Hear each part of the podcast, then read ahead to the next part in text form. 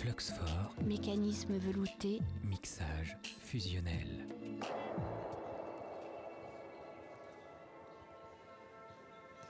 Nous sommes de retour sur le plateau de Fluxfort, la radio embarquée du Festival international du film Entrevue à Belfort. Deuxième temps de notre soirée, comme hier, consacrée à la transversale L'amour fou, avec cette fois la réalisatrice et scénariste Axel Robert. Bonsoir. Bonsoir. Alors, on va déjà replacer l'histoire euh, qui se déroule dans le film. Nous sommes à New York, fin des années 50. Deux bandes s'affrontent dans le quartier de West Side. Les Sharks, emmenés par Bernardo, représentent la communauté portoricaine et les Jets, portés par Riff, sont des enfants d'Américains d'origine polonaise, irlandaise et italienne. Il s'agit donc de West Side Story que vous présentez ce soir. Alors une fois n'est pas coutume, Entrevue projette ce soir la comédie musicale cultissime West Side Story donc. Euh, Est-ce que c'est étonnant que vous la présentiez ou pas? On va le déterminer euh, tout à l'heure. Euh, chères auditrices et auditeurs, la réalisatrice euh, Axel Roper a donc réalisé Étoile violette, La famille Volberg ou La prunelle de mes yeux. Elle se déplace ici à Belfort pour présenter ce film. Euh, Est-ce que c'est étonnant? Je ne crois pas, mes capitaines. Vous pensez peut-être œuvre consensuelle, vous voyez peut-être des amoureux transis, maudits, pardon, des amoureux maudits, un thème visité et revisité du cinéma mainstream. Et donc, pourquoi pas, West Side Story serait un objet culturel de masse. Détrompez-vous enfin on le déterminera ensemble. Euh, ce film aux 10 Oscars euh, est étonnant. Il y a un contexte, un prologue assez incroyable, une mise en scène folle, des sifflements et des claquements de doigts, une partition sonore et musicale également étonnante. Euh, ne vous fiez donc pas aux apparences, mais ne spoilons pas ce que Axel a à nous dire de ce film. Donc tout simplement, en première question, pourquoi avoir choisi de le présenter? Alors moi, c'est un film que, que j'aime beaucoup et que, comme plein de spectateurs, je n'ai pas vu en fait très tôt dans ma vie. Voilà, parce qu'effectivement, ça fait partie de ces films dont la, légende recouvre les qualités du film. C'est un film qui a eu beaucoup d'Oscars, qui a fait énormément d'entrées, dont on connaît certaines des chansons par cœur. Et en fait, ça peut être un petit peu écœurant pour les, pour les générations qui viennent d'après. Et moi, qui suis pourtant très très amatrice de cinéma hollywoodien, c'est un film que j'ai pas pas vu jeune et que j'ai vu simplement il y a 3-4 ans quand le film a été restauré. J'avais même un espèce de préjugé où je me disais ça va être une espèce de croûte comme ça, pein- peinturlurée, euh, un peu mièvre. Euh, surtout que le film date du début des années 60 et le début des années 60, c'est vraiment une période où la comédie musicale aux États-Unis est plus tellement en forme. La grande période de la comédie musicale, c'est les années 40 et les années 50. Et les années 60 voient l'arrivée de comédies euh, musicales assez poussives, assez, assez empâtées, très laborieuses. Donc moi, je l'avais jamais vu en fait. Et je l'ai vu donc euh, il y a 4-5 ans quand le, le film a été restauré. Et en fait, j'ai trouvé ça absolument euh, éblouissant. Euh, voilà, éblouissant parce que hum, très loin justement des productions surempâtées de l'époque et très loin des productions de prestige lourdes qui nous écrasent avec leurs Oscars. Et ce qui frappe beaucoup dans le, dans le film, c'est peut-être c'est peut-être trois choses qui font que c'est vraiment une comédie musicale qui a la transition du cinéma classique et du cinéma moderne. La première chose, c'est que c'est un film de studio, c'était du cinéma studio, mais c'est un film qui se passe quasiment entièrement en plein air, un plein air reconstitué qui est la, la ville de New York. Et ça change Mis à part cette scène de prologue Voilà. qui est... euh, au-dessus. Et ça change vraiment de ces comédies, comédies musicales un peu confinées, un petit peu, un peu claustro. Là, c'est vraiment le décor de New York euh, est, est un décor à part entière. La seconde chose qui est très frappante, ça c'est plutôt de l'ordre de la sociologique, c'est que c'est la première fois qu'il y a une minorité, en l'oc- en l'occurrence la minorité chicano, qui est représentée aussi dans un divertissement aussi, mainstream. Il y avait eu quelques précédents avec une comédie musicale de Preminger, euh, adaptée de Carmen avec une actrice noire, voilà ce qui était très inédit, ça n'avait pas été un grand succès. Et là, pour la première fois, le cinéma mainstream américain intégrait la, minorité chicano, ce qui était quand même très très euh, nouveau pour le cinéma de l'époque. Et la troisième chose, euh, je crois qu'elle est très résumée dans le prologue du film, voilà que vous avez évoqué, c'est qu'en fait c'est un film qui a une espèce de radicalité et d'abstraction qui sont, qui sont assez nouvelles. Les dix, premières minutes du film sont sans dialogue, c'est que chanter, c'est que danser et avec que de la musique. Ça nous paraît normal aujourd'hui. À l'époque, c'était très révolutionnaire. À l'époque, on commençait quand même les, les- les films par des séquences dialoguées un peu normales. Et là, il y a un début euh, très très abstrait et très moderne avec une vue de New York. euh, voilà, qui surplombe York et un début quasiment sans dialogue, voilà, pendant 10 minutes, ce qui était très novateur pour l'époque. Alors l'autre particularité, c'est notamment qu'il est signé ce film de Robert Wise, qui est réalisateur, qui est été tout désigné par la société de production. Et Jérôme Robbins, qui est donc chorégraphe, qui avait précédemment travaillé sur sur cette adaptation de Roméo et Juliette sur scène de Shakespeare, je précise évidemment. Euh, il y avait travaillé avec Lorenz, le librettiste, et Bernstein, le compositeur. Alors de fait, évidemment, on reconnaît tout de suite une musicalité euh, dans le traitement de ce film, euh, même dans, les déplacements, dans la manière de, mettre encore ce, cette bande, ces bandes. Et dans la mise en groupe aussi. Il y a quelque chose dans la mise en groupe. Et tout ça, il me semble que c'est des choses qui vous emmènent aussi, vous, Axel Roper, dans votre propre cinéma. Est-ce que c'est aussi pour ça que ça a chez vous alors moi, le, le, moi j'aime beaucoup la comédie musicale vraiment pour une raison très simple, c'est que c'est une représentation du bonheur. Voilà. Euh, vraiment, et le cinéma hollywoodien, pour moi, c'est ça. C'était un, cinéma où le bonheur était possible, où il y a eu des représentations extraordinaires du bonheur. Voilà, du bonheur et de la joie d'être ensemble et de la joie de vivre. Et c'est quelque chose qui est très précieux parce que c'est quand même quelque chose qui a beaucoup déserté le, le cinéma actuel et l'époque actuelle. Euh, voilà, de fait, le monde est très dur et le cinéma suit ça, donc le cinéma s'est durci. Mais il y a vraiment, il y avait une grande capacité du cinéma américain que certains appellent mensonge, que moi j'appelle pas du mensonge, c'est une manière de, rendre supportable la vie pour les gens. Euh, c'est de d'inventer de, des représentations magnifiques du bonheur. Et je trouve que la, comédie musicale est, vraiment un genre qui pousse à son acmé ce, ce but que je trouve très très noble. Euh, et il y a ça évidemment dans, dans le film de, de Robert Wise, mais là encore avec une espèce c'est pas mièvre, voilà, parce que représentation du bonheur, ça peut être très très mièvre. D'ailleurs, ce qui est intéressant, c'est que Robert Wise a fait trois ans plus tard une comédie musicale qui a aussi collectionné les récompenses, qui est La Mélodie du bonheur avec Julie Andrews, que moi personnellement je trouve épouvantable, voilà, qui est justement un truc très très kitsch, très enfariné, très mièvre, euh, et que ce qu'il a vraiment réussi, c'est vraiment son grand film de réussite, c'est vraiment c'est vraiment celui-ci. Alors euh, justement, on vous sait très attaché à la mise en scène. Euh, là, il se passe beaucoup de choses en termes de mise en scène. Qu'est-ce qui vous frappe dans ce film sur cette question-là particulièrement? Bah, c'est vrai que moi j'aime, je, moi je suis une spectatrice un peu naïve, donc j'aime bien la mise en scène qui se voit. Voilà, c'est-à-dire que moi je suis très fan des très grands plans séquences qui durent des minutes et des minutes, des chorégraphies, des grands mouvements de caméra très amples. Alors évidemment, il ne faut pas que ce soit du bluff ou de l'esbrouf, mais c'est quelque chose auquel à laquelle je suis très très sensible et c'est vraiment un film totalement mis en scène. Il y a une mise en scène constante, c'est-à-dire que c'est pas juste c'est pas juste comme dans les séries où juste on voilà on, met on, met sur disque dur les scènes et puis c'est un peu sec là vraiment il y a un déploiement euh, dans l'espace qui est vraiment magnifique. Et puis il faut aussi dire que vous avez parlé du contexte, euh, les comédies musicales sont en plein déclin, mais on est aussi à un moment où, euh, où toute l'industrie hollywoodienne est en train de trembler face à l'arrivée de la télévision. Mm -hmm. euh, et j'ai l'impression que dans ce film, il y a aussi un grand, un grand déballage de techniques mm -hmm. et de petits trucs pour re-ramener les gens au cinéma, en fait, tout simplement. Alors ce qui est très intéressant, c'est que le cinéma est un art perpétuellement en crise et, et c'est un art qui la plupart du temps, et j'espère que ça sera aussi le cas en 2021, a su trouver les ressources pour contrer les grands dangers qui le menaçaient. Effectivement, à l'arrivée de la télévision, c'était vraiment euh, panique à bord, et euh, c'est pour ça qu'on a inventé un certain nombre de techniques, voilà, d'écrans beaucoup plus larges. Le cinéma en relief a été inventé pour contrer la télévision. Et un des moyens de contrer l'attrait irrésistible de la télévision, c'est vraiment un déploiement inédit de mise en scène et de mettre dans un film toutes les, les grandes têtes pensantes de l'époque. Parce que c'est quand même, quand on regarde le générique, il y a Solbass au générique, Jérôme Robbins à la chorégraphie, Bernstein et Sondheim pour la musique et les livrets. C'est quand même. Euh, ils ont bourré les urnes, quoi. Alors ça pourrait donner un film totalement indigeste, et en fait, il y a une harmonie euh, totale de tout. Alors, puisqu'on parle d'amour fou, euh, il y a cet amour maudit entre Tony et Maria, euh, qui est impossible et empêché. C'est un thème qu'aime le cinéma, hein, euh, l'amour maudit. Est-ce qu'il y a quelque chose dans, dans, le traitement de cet amour-là, dans ce film, qui particulièrement vous touche, ou même de regard de la caméra sur ce couple-là? Bah moi, ce que j'aime beaucoup dans le film, c'est l'extrême jeunesse des protagonistes. En fait, ils sont vraiment très très jeunes. Ils ont 16-17 ans. Euh, enfin, je précise que j'aime beaucoup aussi des histoires d'amour entre gens âgés. Mais là, il y a une espèce de grande jeunesse des protagonistes que je trouve très moderne et qui peut faire un peu penser à ce que sera Twilight. Euh, voilà, une des grandes sagas de l'amour euh, de l'amour interdit des années des années 2000. Euh, avant de parler un peu de vous, Axel Roper, je crois qu'il y a un autre film que vous aimez dans cette transversale, euh, Les Amants crucifiés de Kenji Mizoguchi. Vous pouvez nous en parler un petit peu?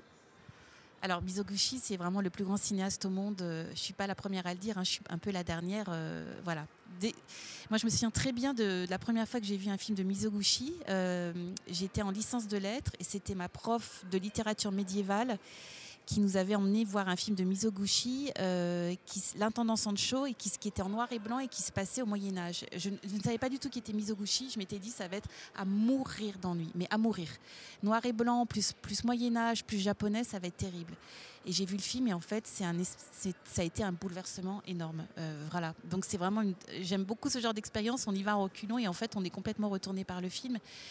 Et Mizoguchi, c'est sans doute, euh, c'est compliqué de le résumer en une phrase, mais c'est sans doute le, metteur en scène qui apportait déjà la, mise en scène au, plus haut de ce qu'elle était possible d'exprimer en termes d'arabesque, de courbe, d'élégance, mais pas de manière gratuite et qui a su cumuler ça avec ça le, sens du déchirement. Quoi. Voilà, c'est un cinéma qui raconte des déchirements et qui déchire aussi le cœur du spectateur. Donc vraiment, c'est extraordinaire. Alors, on va parler de votre prochain film, euh, Petite Solange. Si j'ai tout bien suivi, il sortira en février 2022, c'est ça euh, Et il a reçu le prix Jean Vigo. Euh, justement, vous avez apprécié la remise de ce prix pour ce qu'il venait saluer votre mise en scène. Qu'est-ce qu'on y verra dans ce film? Alors Petite Solange, c'est un, un mélo, voilà, donc c'est un film qui, va travailler les grands sentiments, euh, les, pleurs et l'émotion, et qui, s'attaque à un sujet euh, qui à la fois très, qui, peut vous paraître très, très courant, mais qui en fait n'a jamais été traité au cinéma. Euh, c'est le chagrin d'un enfant qui voit ses parents se séparer. voilà. Alors il y a beaucoup de films sur le divorce, mais du point de vue des, des parents, et là c'est vraiment l'opposé. On retourne et on raconte comment une petite fille, enfin une très jeune fille, voit le divorce de ses parents et comment ça la fait, ça, la déchire. Voilà. Donc petite Solange, c'est une très jeune fille qui voit ses parents divorcer, et ce qui est très banal pour vous, et pour vous, pour moi, pour les adultes, et pour elle une espèce de grande odyssée euh, personnelle. Euh, l'héroïsme des petites choses ou du, ou du quotidien sans lésiner sur la forme, est-ce qu'on pourrait résumer votre cinéma ainsi? Bah, moi, j'aime beaucoup cette phrase de Brecht euh, qui disait Moi, je fais des bijoux pour les pauvres. Euh, voilà. Et en fait, euh, moi j'aime beaucoup le grand malheur spectaculaire, mais je suis très très sensible dans la vie aux, petites choses malheureuses de la vie quotidienne, voilà, aux gens démunis, aux enfants démunis, aux gens malades. Et je trouve qu'il y a une espèce de grandeur là-dedans à raconter et une grandeur qui appelle le cinéma. Voilà, donc c'est vrai, c'est mon côté aussi un peu Chaplin. Voilà, je, je, pense que les mendiants de la vie, je mets des guillemets euh, dans cette expression, c'est quelque chose qui me touche beaucoup. Alors on a parlé de West Side Story, est-ce qu'on peut peut-être un petit peu parler de, cinéma d'aujourd'hui? Est-ce qu'il y a des mises en scène, des films plus loin, qui vous touchent particulièrement aujourd'hui et pourquoi? Bah, en termes de comédie musicale, euh, je trouve qu'en en, France, là, on est quand même très prolifique. Il y a eu le film de, Carax, le film des frères Larieux, euh, il y a le film de Nomilovski qui va bientôt arriver, celui de Serge Boson aussi. Euh, et, pour en revenir à la comédie musicale, je trouve que c'est vraiment un peu la quintessence du cinéma. C'est à la fois le genre le plus artificiel, euh, parce que qui chante et danse dans la rue et dans la vie quotidienne Personne. Et en même temps, le plus quintessentiel sur le cinéma, parce que c'est un concentré d'art et de mise en scène. Voilà, donc c'est vrai que moi je suis très sensible à la comédie musicale en ce moment et que j'ai trouvé par exemple que le Annette de Carax était absolument euh, prodigieux. Voilà, c'est peut-être un peu mon, grand sentiment de cinéma cette année. Euh, alors vous disiez au sujet de Petite Solange dans une interview qu'il y avait une simplicité dans l'écriture et qu'on a pu vous reprocher un manque d'ambition. Là on vient quand même de parler d'un d'un monument du cinéma hollywoodien. C'est quoi un film avec de l'ambition alors bah, en fait, le cinéma, le, cinéma est un peu, le monde du cinéma est un peu un miroir aux alouettes. Tout ce qui est ambitieux avec un grand A, c'est film à gros budget, avec péripéties, euh, avec gros scénarios. Et d'ailleurs, moi, je peux beaucoup aimer ça. Euh, Là, par exemple, ce week-end, je vais aller voir House of Gucci avec de, Ridley Scott et ça m'amuse beaucoup de voir ce genre de film.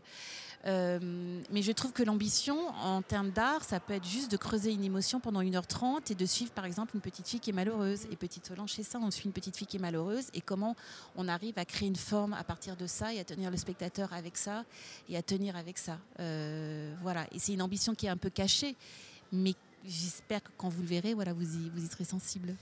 Est-ce que ça veut dire que vous, posez aussi, vous, euh, des contraintes fortes qui sont vraiment de creuser jusqu'à l'os euh, un sujet aussi banal, entre guillemets, comme vous l'aviez dit bah, Petite Solange, c'est un film qui pourrait ressembler à du Ozu, par exemple. C'est-à-dire c'est ces films euh, qui paraissent très minimalistes, juste c'est la vie quotidienne, c'est juste un, je sais pas, un père qui doit quitter sa fille ou une, grand-mère qui doit quitter sa famille, c'est d'une banalité totale. Mais l'art est tellement là et la sensibilité sont tellement là que c'est absolument déchirant. Voilà. Et, et moi, c'est quelque chose qui me touche. Voilà. Nicolas Oui, Ozu, Mizoguchi, euh, le cinéma japonais semble avoir une grande place euh, dans votre imaginaire. Bah, C'est-à-dire que quand on les voit, on a l'impression de toucher euh, l'essence du cinéma, parce que tout est tellement pur, décanté, euh, dépouillé, que tout est très lisible. Quoi. Euh, moi, par exemple, quand je vois un film de Scorsese, j'aime bien Scorsese, hein, mais par exemple, le dernier film de Scorsese pour Netflix, je le vois, j'y comprends rien, je trouve ça indigeste, je ne comprends pas ce que ça raconte, comment c'est mis en scène. Et il suffit que je vois un film de Zoo et tout d'un coup, le, tout s'éclaircit et je comprends, voilà, je comprends comment c'est écrit, comment c'est raconté, comment c'est mis en scène. Et je trouve que c'est- très précieux, c'est quelque chose qui se perd. Et Voilà. on revient à une sorte de nudité De du langage cinématographique. Voilà, de clarté, de- d'évidence et, de, et en même temps de déchirement. Voilà. On parlait de comédie musicale. Euh, à propos des amants crucifiés de Mizoguchi, il y a aussi une dimension très chorégraphique et musicale d'ailleurs dans ce film qui Mhm. n'est pas une euh, comédie musicale en tant que telle bien sûr, mais euh, dans lequel vraiment il y a une, une mise en scène des, des- des mouvements des corps Mhm. dans l'espace qui, euh, pour le coup, euh, est très très musical. Bah, c'est un art de la résonance, Mizoguchi. Alors, je, je crois, je pense, je crois pas que la comédie musicale est un genre qui existait au Japon. J'en suis même quasiment sûre. Mais c'est profondément musical parce que c'est l'art de faire résonner, euh, je sais pas, un plan, euh, du vent dans un dans un arbre, euh, une femme qui s'éloigne de dos, euh, et c'est c'est profondément musical, effectivement. Il y a une très belle scène de chant au samisen, je crois d'ailleurs, dans le film, D'accord. tout de même. Et vous y êtes aussi, vous, très attaché à la musique, euh, à la bande sonore euh, dans les films, Bah, moi, dans j'ad- vos films aussi. Oui, alors moi j'adore la musique, mais dans, euh, ce que j'écoute dans la vie, moi dans la vie j'écoute de, de la pop et du rock, mais c'est jamais présent dans mes films parce que voilà, euh, les films que je fais ne vont, ne vont pas tout à fait avec ça. Mais oui, je trouve que le, le cinéma et la musique sont profondément et liés. Voilà, je, je trouve que c'est un coup beaucoup plus fort que le cinéma et la peinture ou le cinéma et la littérature. Je trouve que le cinéma et la musique ont vraiment quelque chose en commun. Euh, ce sont des arts populaires, euh, populaires et déchirants, qui peuvent être frivoles et magnifiques, euh, où il n'y a pas besoin d'avoir fait forcément le conservatoire euh, voilà, pour produire des choses magnifiques. Et voilà, je, pense vraiment que le cinéma et la musique sont des frères jumeaux, en vérité. Alors on parlait tout à l'heure de l'apparition de la, télévision. Euh, on peut rapprocher ça, pourquoi pas, de l'explosion des plateformes de streaming euh, euh, ces dernières années. Alors j'ai pas l'impression que vous, ça vous fasse réellement peur. Alors on- vous en parlerez d'ailleurs demain lors d'une table ronde Retour incertain vers la salle. Qu'est-ce qui fait écran aujourd'hui de 11h à 13h, soyons précis. Vous avez d'ailleurs un projet de série sur les féminicides et un autre sur l'histoire du cinéma français des années 60-70. Donc c'est vraiment que ça vous fait pas peur, vous vous lancez quoi. Alors, je. euh, Enfin, comment dire? Moi, je, je fais partie de la SRF, la Société des réalisateurs de films, qui est une association où on réfléchit beaucoup à ce genre de sujet, à tout ce qui arrive au cinéma, et on réfléchit beaucoup en ce moment à la crise du cinéma, parce qu'il y a, il y a une double crise du cinéma. Il y a, il y a une, une crise euh, liée au Covid, voilà, c'est que le cinéma, de manière terrible et cruelle et tragique, a vécu une fermeture quasiment huit mois euh, l'année dernière, et que la reprise est difficile. Voilà. euh, et s'ajoute à ça l'avancée carnassière des plateformes euh, qui ont profité quand même du Covid de manière vraiment indue et, tragique, en tout cas pour le cinéma, et qui ont avancé pendant que le cinéma était à l'arrêt. Voilà. Donc là, on est dans une situation très compliquée en ce moment où les plateformes et le cinéma sont quand même vraiment se regardent un peu comme euh, deux chiens, deux- enfin comme, comme, comme deux ennemis. Euh, moi, par exemple, j'adore les séries. Voilà, et je suis une, grande amatrice de séries euh, et j'aime beaucoup les séries de Netflix, par exemple, ou de HBO, etc. Mais ce qui est sûr, c'est que c'est plutôt une question économique. Je pense que les plateformes sont des mastodontes internationaux et qu'en fait, il faut il y a un système de régulation pour défendre les industries locales ou artisanales. Voilà, c'est plutôt une question économique, c'est-à-dire qu'on peut très bien aimer la série, mais il faut absolument que le cinéma français perdure.